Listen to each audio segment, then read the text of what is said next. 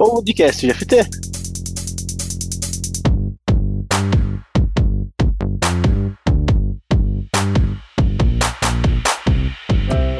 Olá pessoal, sou o Robson Agapito, que é por opção e agilista por prazer. E estou aqui para o nosso podcast GFT. Aí sim, hein? Mas o que é o podcast GFT? É um evento digital e nós teremos um bate-papo aqui para falarmos sobre pessoas, processos e muita tecnologia que nós utilizamos em nosso dia a dia.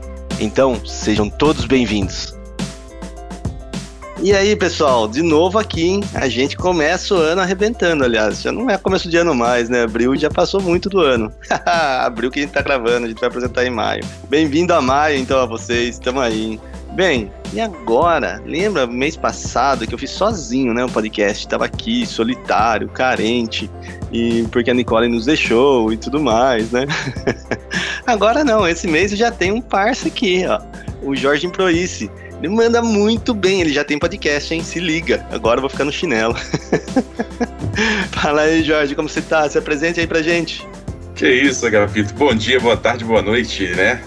É um prazer estar aqui no, no GFT Tech uma honra fazer essa parceria contigo aí e vamos juntos aí aprender um papo de boteco descontraído e totalmente tecnológico. Isso aí, o Jorge aí, maior agilista aqui da Jeftem, cara, se liga. Uh, tô tentando acompanhar o baque, tá? Tamo junto. Mas não tem só o Jorge, hein? Mês que vem tem outra surpresa. Surpresa é melhor, porque o Jorge, meu, ah, o Jorge tá louco. Mas a surpresa do mês que vem, ela vai ser show. Ih, já falei que é ela, eu tô me estragando a surpresa. Ó, mês spoiler, que vem, ó, spoiler. Spoiler! Seremos em três então na apresentação, lógico. Sempre dois aqui e um no suporte. Mas mês que vem vocês vão ter uma surpresa muito agradável. Bem, voltando agora ao nosso podcast de hoje, né? Vamos falar um pouquinho dele, né?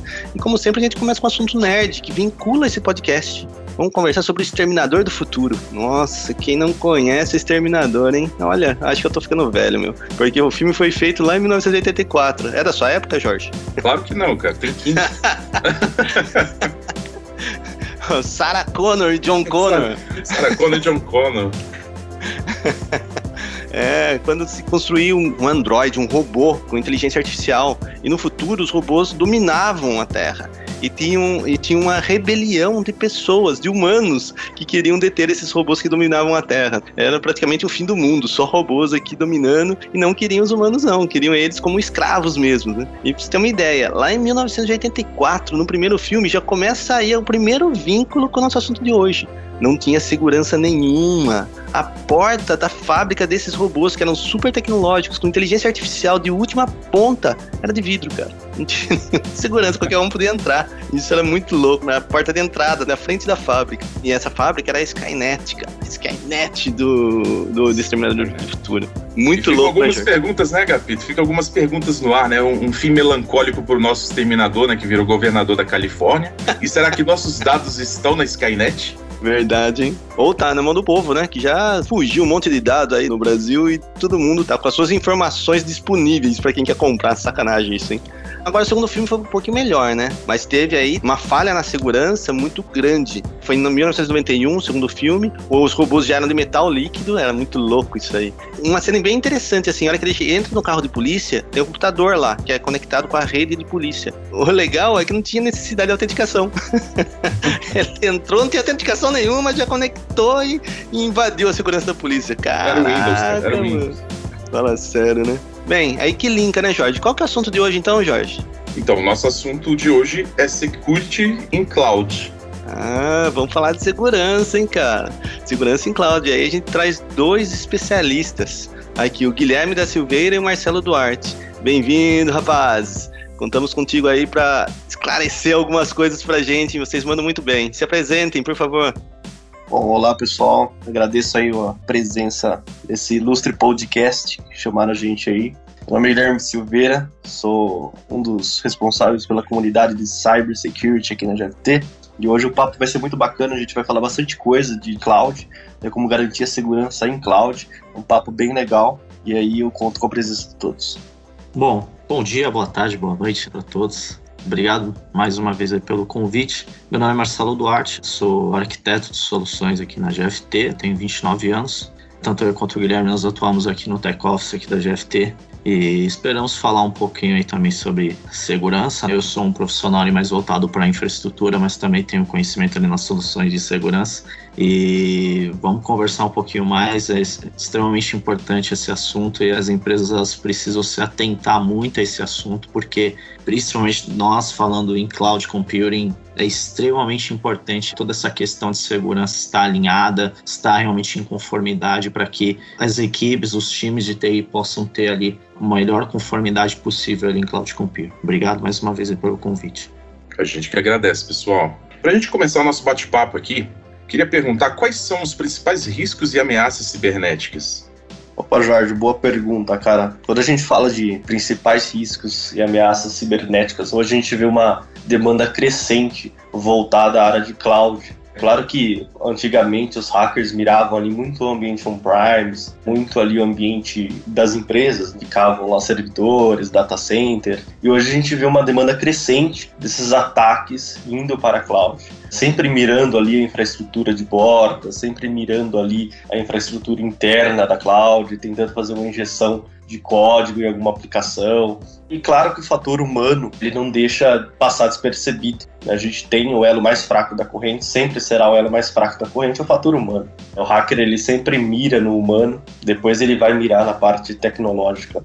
Mas a gente vê uma demanda crescente na cloud. Claro que com o avanço das tecnologias a gente vê uma onda muito grande de IoT, carro autônomo, inteligência artificial vindo forte. Então a gente vê as ameaças também partindo para esses outros cenários, mas agora nesse momento a gente vê a demanda de ataque cibernético, de ameaça cibernética, mirando muito esse ambiente cloud.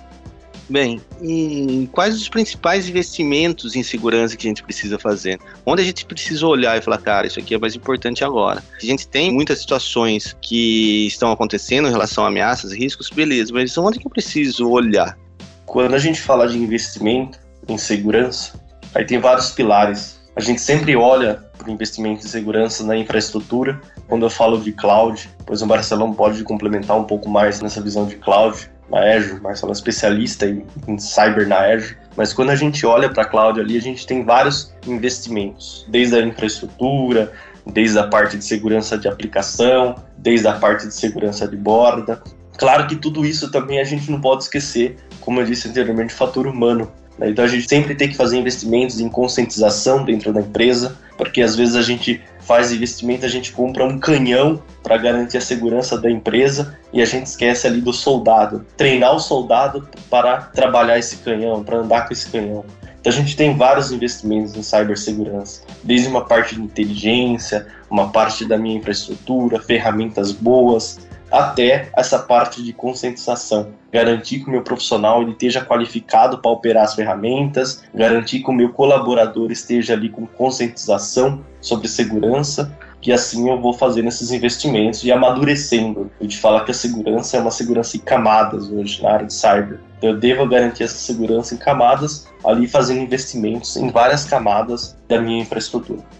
Exatamente, né, Guilherme? Não adianta você comprar um Porsche e você não saber dirigir ele, né? Então, realmente, não é somente a ferramenta que nós temos que se atentar também. Né? Existe todo o lado humano também que vai fazer a operação dessas ferramentas que realmente precisa estar ali alinhado com as soluções que estão sendo implementadas. Muito também, não só apenas da qualidade da ferramenta, do que ela se aplica, como também ela está sendo implementada e a gente também tem que pensar também em como ela vai ser sustentada. Não adianta você implementar ali uma grande solução e depois você não fazer a manutenção dessas soluções. Né? Então são aspectos ali importantes ali a serem levados em consideração. Interessante isso, hein? Quer dizer que também a gente não pode só pensar em tecnologia. Né? Tem o humano que está movimentando aquela tecnologia e muitas vezes é o humano que tem a maldade. Às vezes é o humano que entra lá e acaba ajustando uma regra de forma incorreta e que acaba gerando ali uma até então vulnerabilidade. E até então não seria, entre aspas, culpa da ferramenta. Enfim, o erro humano pode, a gente vê que acontece diversas vezes, infelizmente. Bem isso, às vezes a gente pensa muito em hacker ou cracker, tem aquela maldade, aquela vontade de entrar, mas às vezes até sem a vontade ocorre o erro, ocorre a falha humana ali. Verdade, a gente tinha pensado nisso. Muito bom. Pois é, né, Agapito? Então o nosso medo tem que ser com o humano, né? E não com as máquinas, né? Como no filme. Pessoal, o que seria o maior motivador para o investimento em segurança pelas organizações? E, assim, como vocês acreditam que possa ser a melhor forma de convencer o patrocinador para fazer esse investimento?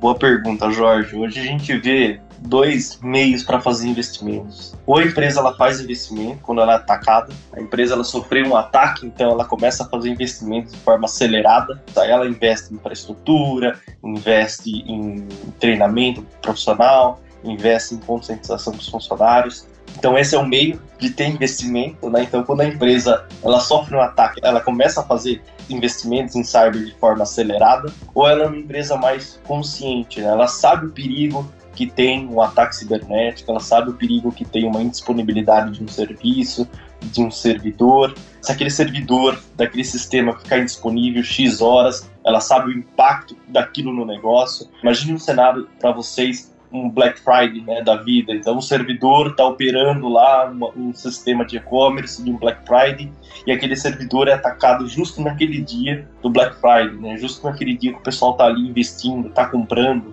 Então, a empresa ela tem preocupação com esse cenário, então ela faz investimento em segurança. E quando você parte para convencer uma pessoa a fazer investimentos em cyber, você traz esse cenário você traz o cenário que um servidor pode ficar indisponível, um sistema pode ficar indisponível, e aí isso daí é visto com bons olhos para a parte executiva, a parte de board, para que ele faça investimentos, ele faça esse investimento em conscientização, a melhora a parte de infraestrutura, para que não ocorra esse incidente no ambiente. Só você virar para o seu chefe e falar, cara, você quer dormir tranquilo? Então investe em segurança, cara. Se você não investir em segurança, você vai ter dor de cabeça. E brincadeiras à parte, é, existe toda a questão ali de alta disponibilidade, né? porque obviamente quando a sua solução está sofrendo ataques, existe toda uma perda de disponibilidade nessas aplicações e dependendo até do tipo de ataque, pode haver vazamento de informações e obviamente isso para a imagem da empresa não vai ser positivo. Então, se para a imagem da empresa não vai ser positivo, imagine para todo o time de TI que está fazendo o gerenciamento dessa infraestrutura, de todo esse ambiente. Então, realmente existem diversos argumentos ali para convencer ali os responsáveis para realmente estar investido ali em segurança. Beleza, já consegui convencer ele. Só de dormir tranquilo durante o final de semana te já convenci. Mas falando um pouquinho de nuvem agora, focando em cloud. O que, que é diferente no Privacy e em cloud, cara? Qual que é a diferença de um outro? E existe um planejamento diferenciado para essa situação, para esse tipo de tecnologia? Que mudança de arquitetura até? Como que funciona?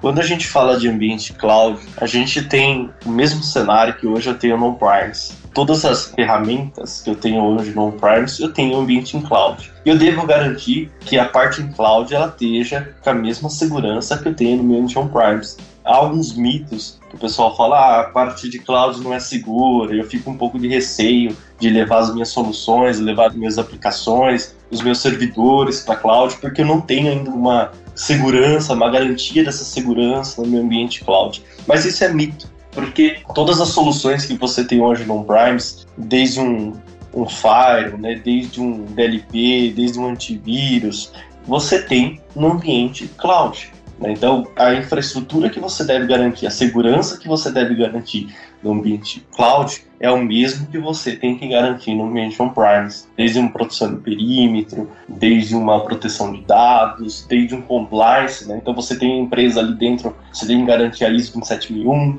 os controles ali do syscontrol, ao processo de resposta a incidente baseado no NIST. Então, tudo isso daí você também pode aplicar no ambiente cloud. O que conta muito no ambiente cloud é a boa configuração do ambiente. O Marcelo pode trazer um pouco mais de insumos ligado à cloud da Azure em si, mas o que conta muito ali, e a gente vem conversando ao longo dos anos, aí, dos meses, é essa parte de configuração. Eu devo garantir uma boa configuração na parte de cloud, da mesma forma que eu garanto essa boa configuração na parte on-premise.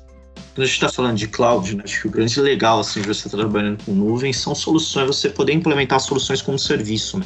Você não ter que é, mais lá, criar uma máquina virtual, enfim, ter toda a administração ali do sistema operacional. Hoje você consegue, as próprias nuvens públicas, elas provêm para vocês soluções de firewall, onde você só configura as regras de entrada e saída, então você não precisa mais ali implementar toda uma infraestrutura para sustentar esses servidores e soluções, você não precisa contratar ali uma endpoint terceiro para fazer todo o monitoramento da infraestrutura, existem soluções já que essas próprias clouds já oferecem, você pode contratar pela própria nuvem sim Existem até mesmo a implementação, caso as empresas queiram implementar ali um, um appliance, uma NVA, existem ali já imagens prontas através de suas marketplaces, onde você pode estar implementando ela de uma forma bem fácil. E sem contar, obviamente, quando você tem ali soluções como serviço, além de você não ter que administrar toda essa parte ali de sistema operacional, de atualizações, você também tem toda a parte de escalabilidade de forma automática, de alta disponibilidade, de um gerenciamento gerenciamento facilitado. Então,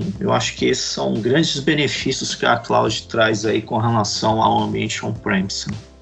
O que vocês consideram de maior diferença entre nuvens públicas em relação à segurança, entre nuvens públicas e nuvens privadas? Existe um risco maior nas nuvens públicas ou hoje está mais equiparado essa segurança?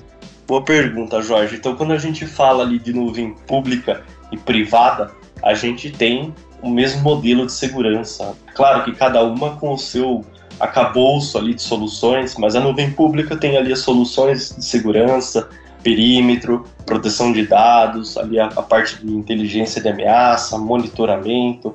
Quando eu falo de nuvem privada, também tem essas soluções de segurança. Claro que cada uma traz o seu próprio benefício para o negócio. Quando eu falo de nuvem privada, eu estou falando daquelas soluções serem destinadas específicas para aquele negócio, para aquela empresa, tenho uma maior performance das minhas soluções, porque eu estou trabalhando em uma nuvem privada.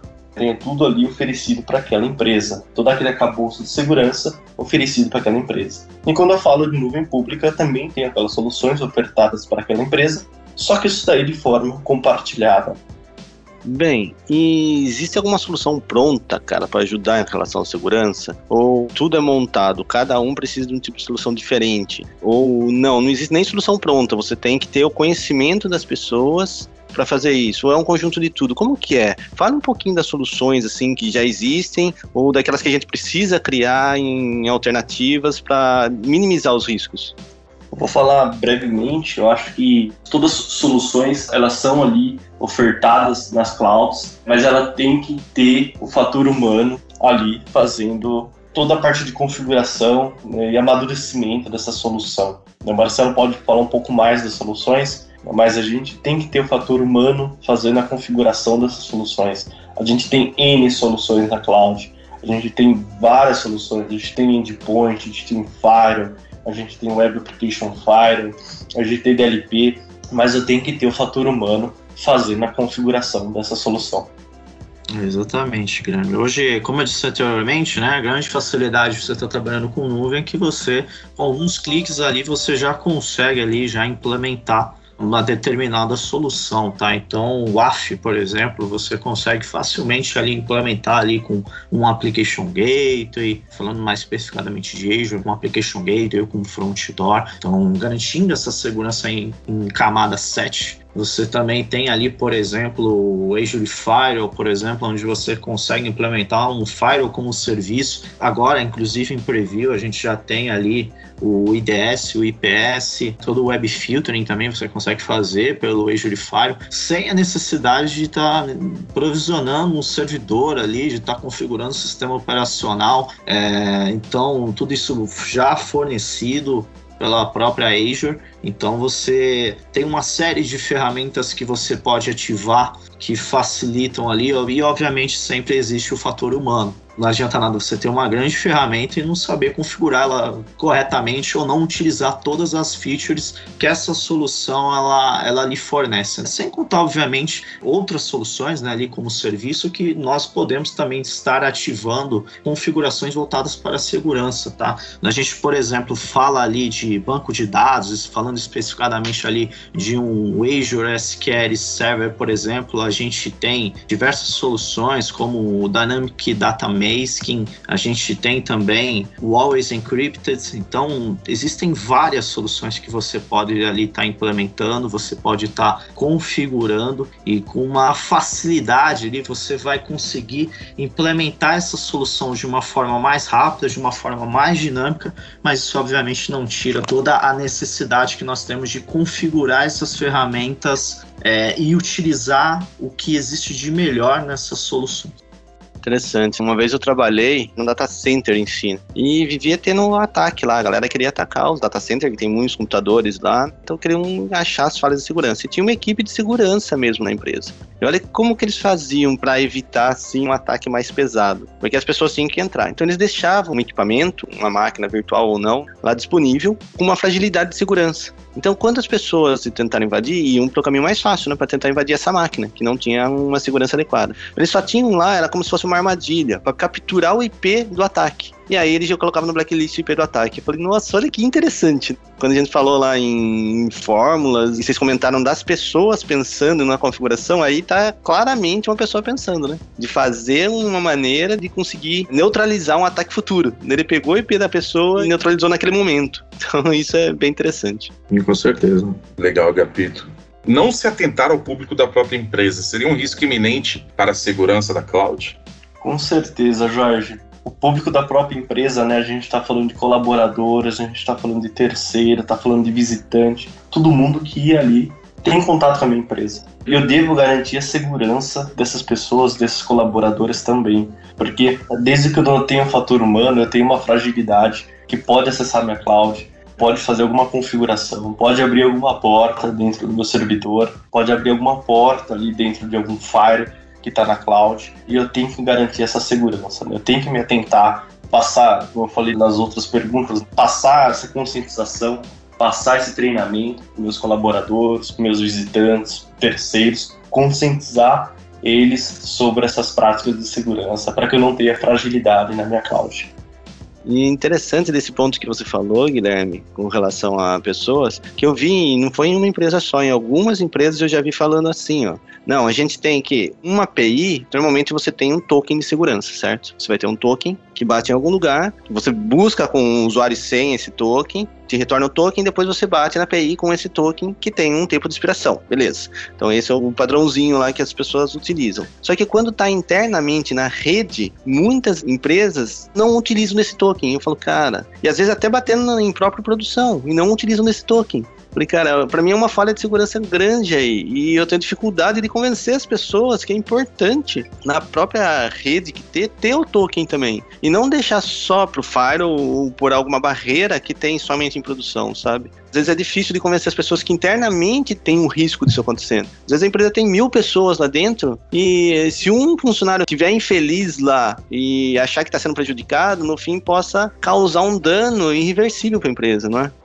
Cenário é bem visto, Agapito. E a gente, além do funcionário insatisfeito, que o funcionário às vezes não, ele quer sair da empresa, ele quer causar um prejuízo para a empresa, a gente tem também o funcionário que não sabe da parte de segurança e às vezes ele traz, hoje o trabalho remoto, a gente tem muitas pessoas levando a máquina para casa, trabalhando no home office. Essa máquina às vezes é infectada e o funcionário nem sabe que essa máquina está infectada e leva essa máquina para a empresa. E às vezes dentro da empresa não tem essa segurança que teria na borda da empresa, no perímetro da empresa. E às vezes o funcionário acaba espetando essa máquina infectada, não utiliza esse token e acaba ali burlando a segurança. Um invasor consegue entrar a partir de uma máquina legítima de um funcionário, um colaborador da empresa. E aí eu quero saber de vocês qual o perfil do profissional para trabalhar com security em cloud. Quando a gente fala de profissional, a gente tem diversos profissionais aí no mercado. Para trabalhar com cloud especificamente, o profissional ele tem que saber segurança da informação. Ele tem que ter os conhecimentos básicos de segurança da informação, de segurança de rede, de segurança de perímetro, o profissional ele tem que saber um pouco da parte do monitoramento, um pouco da parte de SOC, como garantir ali as boas práticas de segurança, tanto no ambiente on-premise como no ambiente on-cloud. E depois que o profissional ele tem toda essa bagagem de certificação básica de segurança, ele conhece um FAR, ele conhece o IDS, conhece um IPS, conhece um CIEM, ele começa a olhar todas essas soluções no ambiente cloud. O Marcelo pode falar um pouco mais de como as soluções ali são utilizadas pelos profissionais, né? o conhecimento que o profissional tem que ter ali na Azure, para ele saber trabalhar um pouco com as soluções da Azure, mas o profissional ele tem que ir com esse acabouço né, de conhecimento em segurança da informação, né? Ele já tem que ter alguns anos de experiência ali para que ele consiga configurar essas soluções da mesma forma que ele configura on-premise no ambiente cloud. É, exatamente. O profissional realmente tem que ter esse conhecimento de segurança, toda essa parte ali de rede de perímetro, de conectividade. Então, é extremamente importante para o profissional para ele poder atuar com segurança ali em cloud computing. Perfeito. E um profissional que trabalhou mais com Primes, tá com Primes quase sempre, e a empresa resolveu investir em cloud agora. É, ele tá apto já para trabalhar com security em cloud? Ou não, cara? Ele precisa ter algo a mais ainda para se adaptar ao cloud?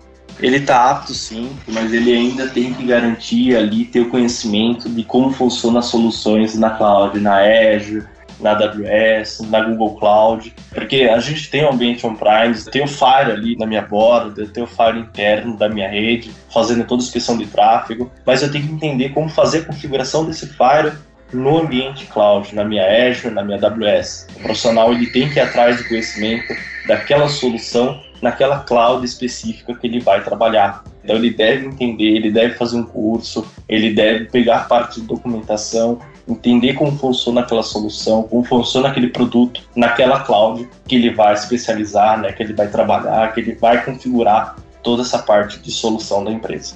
É, com certeza, ele está apto, como a gente disse anteriormente, ele tem todo esse conhecimento de segurança, a parte de protocolos, ele tem esse conhecimento para atuar com Cloud Copeiro. Agora, obviamente, existe ali uma curva de aprendizagem que o profissional vai ter que ter dependendo da cloud que vai estar tá sendo feita essa implementação. Então, entender, por exemplo, conectividade, qual é a melhor solução de conectividade, como é que eu posso conectar o meu ambiente on-premise com essa cloud pública, por exemplo, qual é a forma mais segura, qual é a forma mais recomendada, o que, que nós temos disponíveis de soluções como serviços voltados para segurança, como, por exemplo, o AWS Shield ou Azure DDoS, voltados ali para proteção contra ataques DDoS, que, que o Azure Firewall, o que, que as soluções de Firewall como serviço nos possibilitam em termos de configuração, qual é a diferença de implementar um appliance, um NVA com relação ao Firewall como serviço, quais são os recursos de segurança que nós podemos ativar para que nós possamos melhorar a segurança do nosso ambiente, por exemplo, a gente cria soluções como serviço, a gente pode habilitar com que eles sejam acessados apenas através da rede interna e que não tenham seus endpoints expostos para a internet. Então, por exemplo, vou fazer um point to site, por exemplo, vou subir uma solução como serviço para poder habilitar ali uma VPN point to site. Quais são as possibilidades? O que, que a gente tem ali de formas de autenticação via certificado, via usuário e senha, através do Azure AD, por exemplo? O que, que nós temos disponível? Então, toda essa parte, o profissional ele precisa ler, ele precisa entender. Existe essa curva de aprendizagem, mas assim, configurar Fire, configurar regra, cara, é a mesma coisa de você estar tá fazendo no Azure Fire e eu estar tá fazendo no Appliance. Então o conhecimento é o mesmo. Então, realmente existe uma curva de aprendizagem, mas com certeza esse profissional que está no premise ele está apto a também atuar com, com segurança em cloud computing também. Vocês poderiam citar para a gente um exemplo de política de segurança? Quando a gente fala de política de segurança, a gente tem vários controles que devem ser implementados dentro da empresa tanto no ambiente on-premise como no ambiente cloud. Uma política de segurança é um termo, uma referência ali de boas práticas de segurança que devem ser seguidas ali desde uma cloud, desde uma configuração, desde um acesso. Eu vou provisionar um acesso. O que a minha política de segurança ela fala para provisionar esse acesso? O acesso ele tem que ter uma complexidade de senha, por exemplo. É um termo, é uma especificação dentro da política de segurança que deve ser seguida pela empresa. Então a política de segurança ela tem vários ali aspectos, vários controles que devem ser seguidos e a gente implementa essa política dentro do ambiente on-premise e a gente também implementa políticas de segurança no ambiente em cloud com esses controles que devem ser seguidos. Exatamente, né? Você pode, através dessas políticas, por exemplo, bloquear que máquinas virtuais tenham IPs públicos. Você pode bloquear que tenham ali um RDS ou uma porta SSH exposta, né? Você pode bloquear, por exemplo, que eu crie uma máquina virtual sem ter ali um firewall atrelado, por exemplo. Existe toda a questão de segurança e também de governança, de conformidade. Então, essas policies ali que você pode estar tá implementando em diversos níveis de granularidade, você consegue restringir bastante a criação até então de recursos indevidos, configurações ali ativadas. Às vezes você está criando ali uma máquina virtual e a pessoa nem sabe, tá expondo a 3389 para a internet, ela nem sabe que está ativando aquela configuração e as policies elas são importantes para bloquear esses tipos de operações. Então, a pessoa quando vai tentar fazer, ela é bloqueada e aí isso é obviamente redirecionado para um time de segurança, para o administrador daquela cloud e evita-se que brechas, falhas de segurança aconteçam e possam estar comprometendo o ambiente. Beleza. Vamos dizer que eu tenho uma empresa que é um Primes não tenho contrato de cloud e eu quero ir para a nuvem agora. O que, que, eu devo fazer, devo observar para contratar o serviço de cloud computing? Quando você vai fazer toda a migração, realmente em, cloud, quando você vai tirar de um privacy e vai mandar para cloud, você deve olhar e fazer ali o escopo da arquitetura, iniciando ali quais são as boas práticas que você vai aplicar no ambiente em cloud. O que, que você quer garantir de segurança? Segurança de dados, segurança de rede, segurança de perímetro, governança, compliance ali atrelado às boas práticas de mercado. O que, que eu vou garantir ali de proteção na minha cloud? Então, primeiro é observar o que, que você vai migrar do ambiente on-premise para a cloud. O que, que você tem de segurança no ambiente on-premise e você vai precisar implementar na cloud. É muito fazer esse depara para que você garanta a mesma segurança que você tem no on-premise no ambiente em cloud, só que com as soluções da plataforma cloud, seja na Azure, seja na AWS, seja na Google Cloud. Então é sempre olhar, antes de fazer essa migração, sempre olhar ali a parte de arquitetura, né? o que, que você vai garantir de segurança ali dentro, para que você tenha os mesmos controles e o mesmo amadurecimento da segurança nesse ambiente em cloud.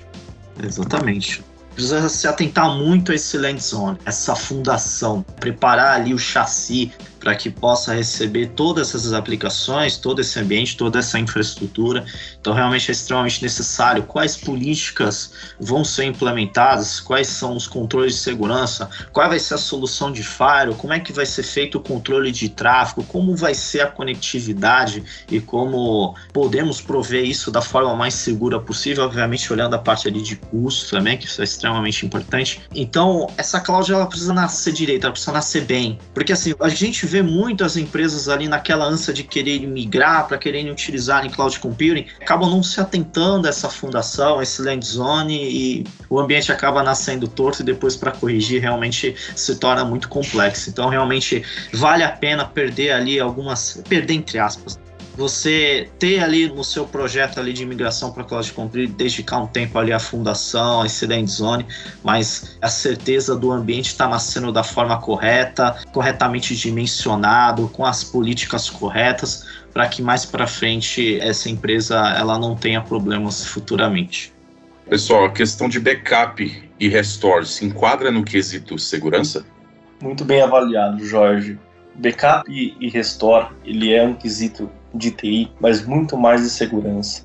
Antigamente era visto ali na parte de infraestrutura, na parte de TI, o pessoal definia ali as políticas de backup, período de retenção de, de backup, né, de dados, como realizar esse restore, qual que é o período que vai ser realizado esse restore. Mas hoje ele vem sendo visto ali na área de segurança com bons olhos, porque você tem que garantir o backup dos dados, você tem que garantir o backup dos logs, Hoje, se você tem logs ali de auditoria, logs de incidentes de segurança, você tem que garantir o backup desses logs para que se você precisar algum dia fazer o restore dessa informação, seja para um incidente passado, seja para um processo de auditoria, você tem que ter aquela informação, aquele dado ali de bate-pronto para que você possa utilizar e você possa viabilizar essa informação.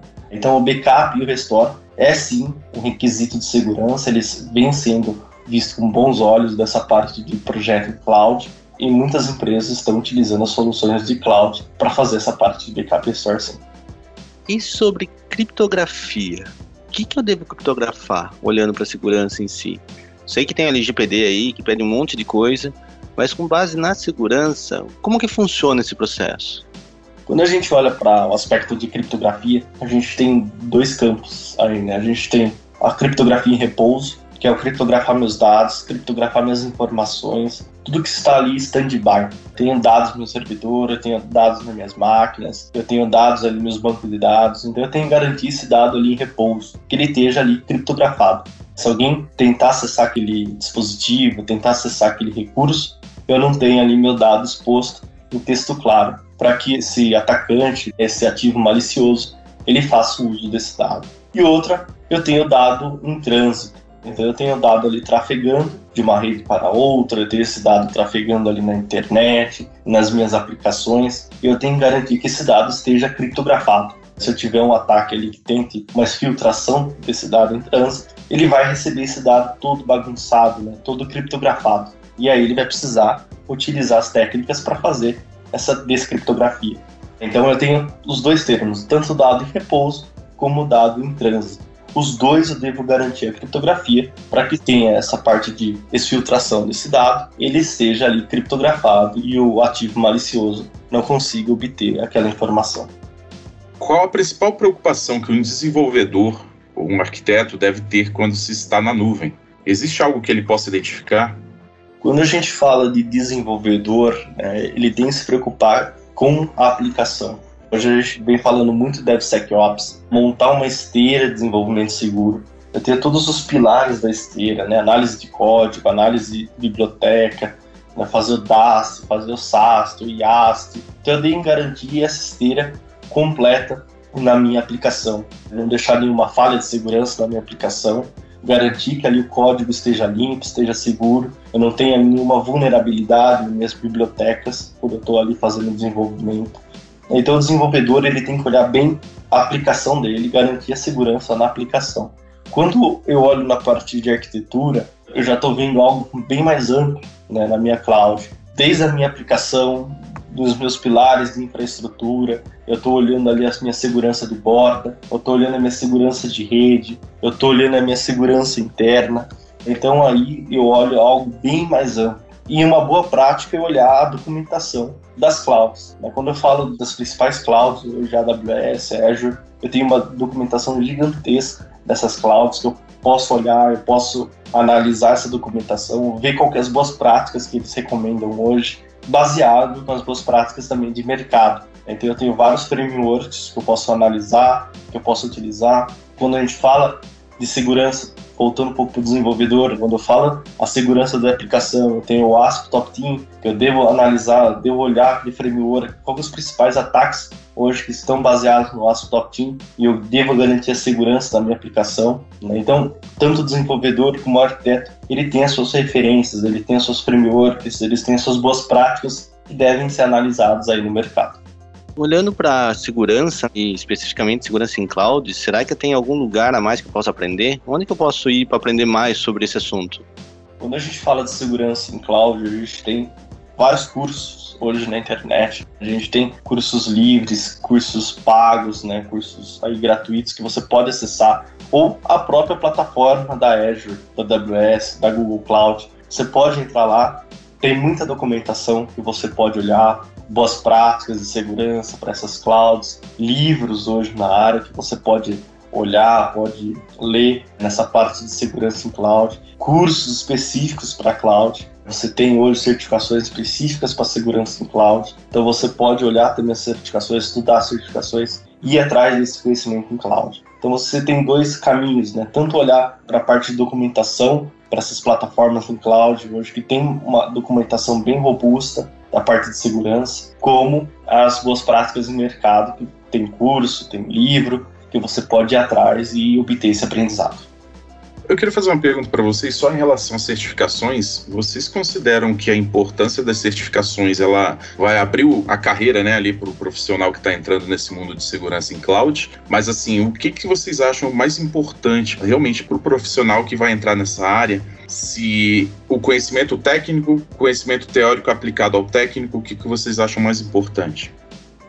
A certificação ela abre portas para você, sim, na área de segurança não adianta você fazer um curso e não obter uma certificação. Claro que um curso ele é bom para o seu aprendizado, para o seu conhecimento, mas a certificação ela certifica que você está apto atuar com aquela tecnologia, aquele conhecimento em segurança. E ele abre portas quando você tem ali uma certificação e você coloca isso dentro do seu currículo, você vai para uma entrevista de uma vaga de segurança, a certificação ela te dá um peso e ela te abre portas de forma acelerada na carreira de cibersegurança. Hoje, as certificações, a gente tem diversos certificadores, ICE Square, EC Calcio, a gente tem diversos certificadores ACA, diversos certificadores que elas obtêm.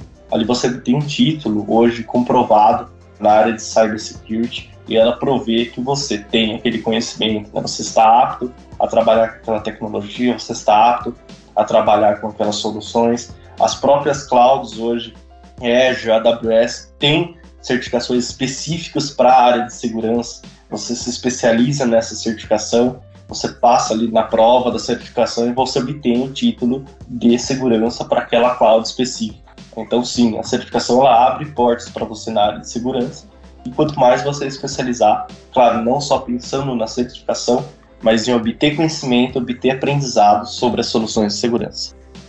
Ali na AWS a gente tem termos de certificações, né? existe ali a Security Specialist. Em Azure a gente tem mais especificamente para segurança a Z500, que é uma certificação, uma prova específica para segurança. E, obviamente, existem outras provas, por exemplo, a, em Azure, né, ali a Z104, que é mais ali para o Azure, mais parte de administração de infraestrutura, ou a de Architect, a de arquiteto, que também elas englobam tópicos de segurança. Então, existem diversos caminhos para esse profissional estar trilhando ali em termos de certificação e obter esse conhecimento de segurança. Mas eu concordo com o Guilherme, é extremamente importante o profissional ele ter essas certificações de segurança, não só uma forma de comprovar o seu conhecimento, mas de poder evoluir. Sempre quando nós estamos ali buscando a certificação, nós estamos evoluindo tecnicamente, aprendendo ainda com mais detalhes sobre a segurança naquela cloud em específica. Você comentou de livros aí também. Nossa, eu adoro ficar folhando livro, cara. Sentir o cheiro do livro. Coisa de velho, eu tô achando, viu, hoje. Acho interessante, não dá menos sono. Tem algum livro que vocês indicam, ou livros que vocês indicam aí pra galerinha que tá começando, que quer aprender mais também, ou só web? Tem bastante livro hoje na área. Então, quando a gente fala de livros ali de segurança, um que eu gosto bastante é o livro da Security Plus, ali do Yuri Diógenes, e da CISA Plus, do Yuri Diógenes. São livros ali bem didáticos, você estuda para certificação. Eu mesmo estudei para Security Plus baseado nesse livro, fui lá e passei na prova. Ele traz uma visão geral de o que é um Fire, o que é um IDS, o que é um IPS, como funciona essas soluções na área de segurança ele traz bastante conteúdo. Para quem está iniciando na carreira, é um ótimo, excelente livro para você estudar. É um livro bem didático, ele traz bastante teoria e você ali tem também a parte prática desse livro. Então eu recomendo fortemente. Tem outros livros na área de segurança. É um assunto que vem sendo bem falado no mercado hoje e nas comunidades. Mas esse livro, Security Plus, do Yuri George, é um livro que eu iniciei, quando eu iniciei na minha carreira, eu iniciei nesse livro ele me trouxe uma bagagem gigantesca da área de segurança. Então, recomendo fortemente. Falando em certificação, mais especificamente da Z500, existe um livro preparatório que você pode estar comprando ali da Microsoft. Você pode pesquisar ali como Exam Ref AZ500, que é um livro específico para você se preparar para a certificação Z500 da Microsoft. Inclusive, o Guilherme estava falando do Yuri Diógenes, ele é um dos coautores desse livro da Z500, aí uma referência na área de segurança. Então, também uma boa pedida para para esse profissional também tá não somente se preparando para a prova, mas um material também para estar tá obtendo mais conhecimento de Azure, né, baseado em segurança. Só reforçando aqui o assunto que a gente acabou de conversar aqui, então o Yuri Diógenes é uma das grandes referências para vocês, é isso? Existem mais algumas? Sejam nacionais, internacionais? Hoje o mercado de segurança ele é bem amplo, mas a gente tem profissionais, sim, que fazem a diferença hoje na área de segurança. A gente tem Major Eder, a gente tem Vinícius Vieira, a gente tem Ricardo Jorge, a gente tem o Yuri Diógenes, são profissionais aí que a gente sempre inspira na carreira, né? São profissionais hoje que fazem a diferença, profissionais que conseguem transmitir conhecimento hoje para a comunidade, são profissionais ali que se dedicam ao seu tempo em obter ali certificações e passar esse conhecimento para os profissionais, correr atrás de tecnologias, novidades e passar esse conhecimento sempre ali de forma atualizada. Então são profissionais que você pode se inspirar sim, são profissionais que estão sempre atualizados com o mercado de cibersegurança, profissionais ali que sempre estão treinando, capacitando novos profissionais para a área de cyber. Então sim, Major Éder, Vinícius Vieira, Ricardo Jorge e Yuri Diógenes são profissionais aí que a gente vê com bons olhos e aí a gente sempre está seguindo para se atualizar, sempre obter conteúdo novo, sempre obter aí nova especialidade em cibersegurança. São profissionais aí referência do mercado. E tem mais dois aí, cara, que você esqueceu, um tal de Guilherme Silveira e outro Marcelo Duarte. Os caras são bons. É. Ah, o Guilherme é o cara. O Guilherme aí com 28 pós-graduações, né? fora 5 que ele está fazendo atualmente, né? Enfim, eu sou o cara mais voltado para infraestrutura, né? tenho conhecimento de segurança, mas o Guilherme é o cara. O Guilherme é o, é o the best. então aqui na GFT, hein, mano? Vocês estão aqui arrebentando aqui na GFT, mandando muito bem segurança. A bem, gente pessoal. fala que a área de segurança, por mais que a gente saiba bastante coisa, a gente sempre vai ser um eterno aprendiz, porque a área de segurança ela sempre se atualiza, novos ataques surgem a cada dia, novas técnicas de invasão surgem a cada dia. A gente sempre tem que se atualizar com essas técnicas, com esses tipos de ataques. Novas certificações surgem a cada dia. Agora a gente vê novas certificações surgindo para a área de segurança em blockchain. Então a gente fala muito da parte de IoT, a gente fala muito da parte de carro autônomo, inteligência artificial, né? Se não tiver ali a parte de segurança para garantir a segurança dessa inteligência, a parte de robótica, se não tiver a parte de segurança para garantir segurança dessas máquinas que estão por vir. Então, a gente é eterno aprendiz. Por mais que a gente estude, por mais que a gente especialize, obtenha conhecimento, a gente sempre deve correr atrás desse conhecimento, sempre deve se atualizar na área de segurança, porque a gente é eterno aprendiz. Você falou aí agora, cara, dos carros que não precisam de motorista, né? Imagine, vai ter sequestro sem ter o sequestrador presente, mano. O cara vai invadir o carro e vai levar a pessoa. Você tá doido? A gente tem que ter segurança aí, mano. É um perigo, é um perigo. Hoje, se a pessoa tem um carro autônomo, o sequestrador pode entrar no sistema, ele pode obter ali acesso ao carro, pode travar a pessoa lá dentro, dirigir a 200 por hora. A pessoa não vai pular do carro porque ela está travada dentro do carro, mas ele pode levar a pessoa para um local, fazer um sequestro nessa pessoa, pedir ali um valor, e ainda ele pede um valor em Bitcoin, que não pode ser rastreado. Então, é um perigo. Hoje as casas ali inteligentes, o IoT, a pessoa pode estar no trabalho, a casa dela pode ser invadida, ele pode obter informação de algum dispositivo dentro da casa, destravar uma porta. A gente já teve vários casos aí na mídia que hotéis já foram invadidos, né? Já foi travado todo mundo dentro de um quarto, todo mundo ficou preso dentro de um quarto, a energia do hotel já foi desligada. A gente já teve notícias aí na mídia que sistemas críticos foram invadidos. Então é extremamente perigoso hoje a área de cyber. A gente está falando ali de algo tudo inteligente, tudo conectado. Isso daí é fantástico para gente que utiliza a tecnologia, mas é extremamente crítico. Quanto mais a gente avança com a tecnologia, a gente fala que a área de cyber ela nunca vai morrer, porque tudo que você avança na área tecnológica, tudo que você avança na área de inovação, a área de cyber acompanha. Você tem que garantir a segurança nessas novas tecnologias. É, a gente começou com o Exterminador e terminou com o Minority Report, né? tá certo. Você vê a importância né, da parte de segurança. Tudo tem todas as situações, mas desde que estejam, tem um profissional de segurança lá com ferramentas de segurança trabalhando, garante esse conforto e essa segurança das pessoas, né, que é o mais importante. Bem, pessoal, Infelizmente temos que parar, hein? Dá vontade de ficar o dia inteiro falando de segurança também. Sabe que segurança, eu sou QA, mas segurança é uma das áreas que eu gostaria de conhecer mais, cara. E foi muito importante essa conversa que a gente teve. Principalmente agora com segurança em cloud. Foi bem legal, viu? Dá pra fazer uns pen test aí, né, Agapito? Ô, já estamos em conversa com o Guilherme pra isso, hein, mano? É isso aí. Muito obrigado pela presença de vocês. Vocês foram sensacionais, explicaram várias coisas aqui e a gente ficou muito contente com essa participação de vocês, viu? Muito obrigado pela presença. Agradeço, pessoal. Muito obrigado aí pela presença de todos. Agradeço aí mais uma vez aí por ter participado. Muito obrigado. Valeu, pessoal. Obrigado aí pelo convite mais uma vez. Importante a gente ter a oportunidade de estar falando sobre segurança e sempre à disposição aí quando for necessário, tá? Obrigado aí, pessoal. Obrigado, Marcelo e Guilherme. Você, nosso ouvinte do podcast, fiquem ligados nos próximos eventos e vagas da GFT vem trabalhar aqui com a gente, com a Gapito, o Guilherme, o Marcelo.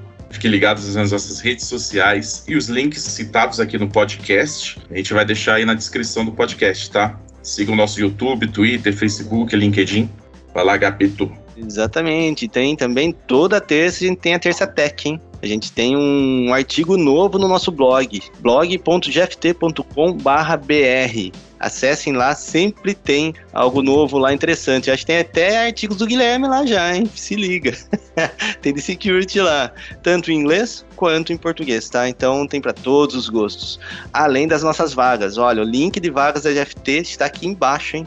A última vez que eu vi tinha 400 vagas abertas, cara. Então tem vagas para todos os perfis e com certeza você se encaixa nelas, tá? Sejam bem-vindos à nossa empresa se quiserem, são muito convidados. Aguardamos vocês. Obrigado novamente aos ouvintes e estamos aí, agora com uma cara nova, com pessoas novas. No próximo podcast vamos ter surpresas, se atentem a ela, esperem o próximo, que não é só o Jorge não, o Jorge arrebentou já hoje aqui. Hein? Vamos ver no próximo quem vai comparecer. Valeu, pessoal, muito obrigado. Vamos lá com o podcast de FT. Tamo Bora lá, Gapito. We'll be back. We'll be back.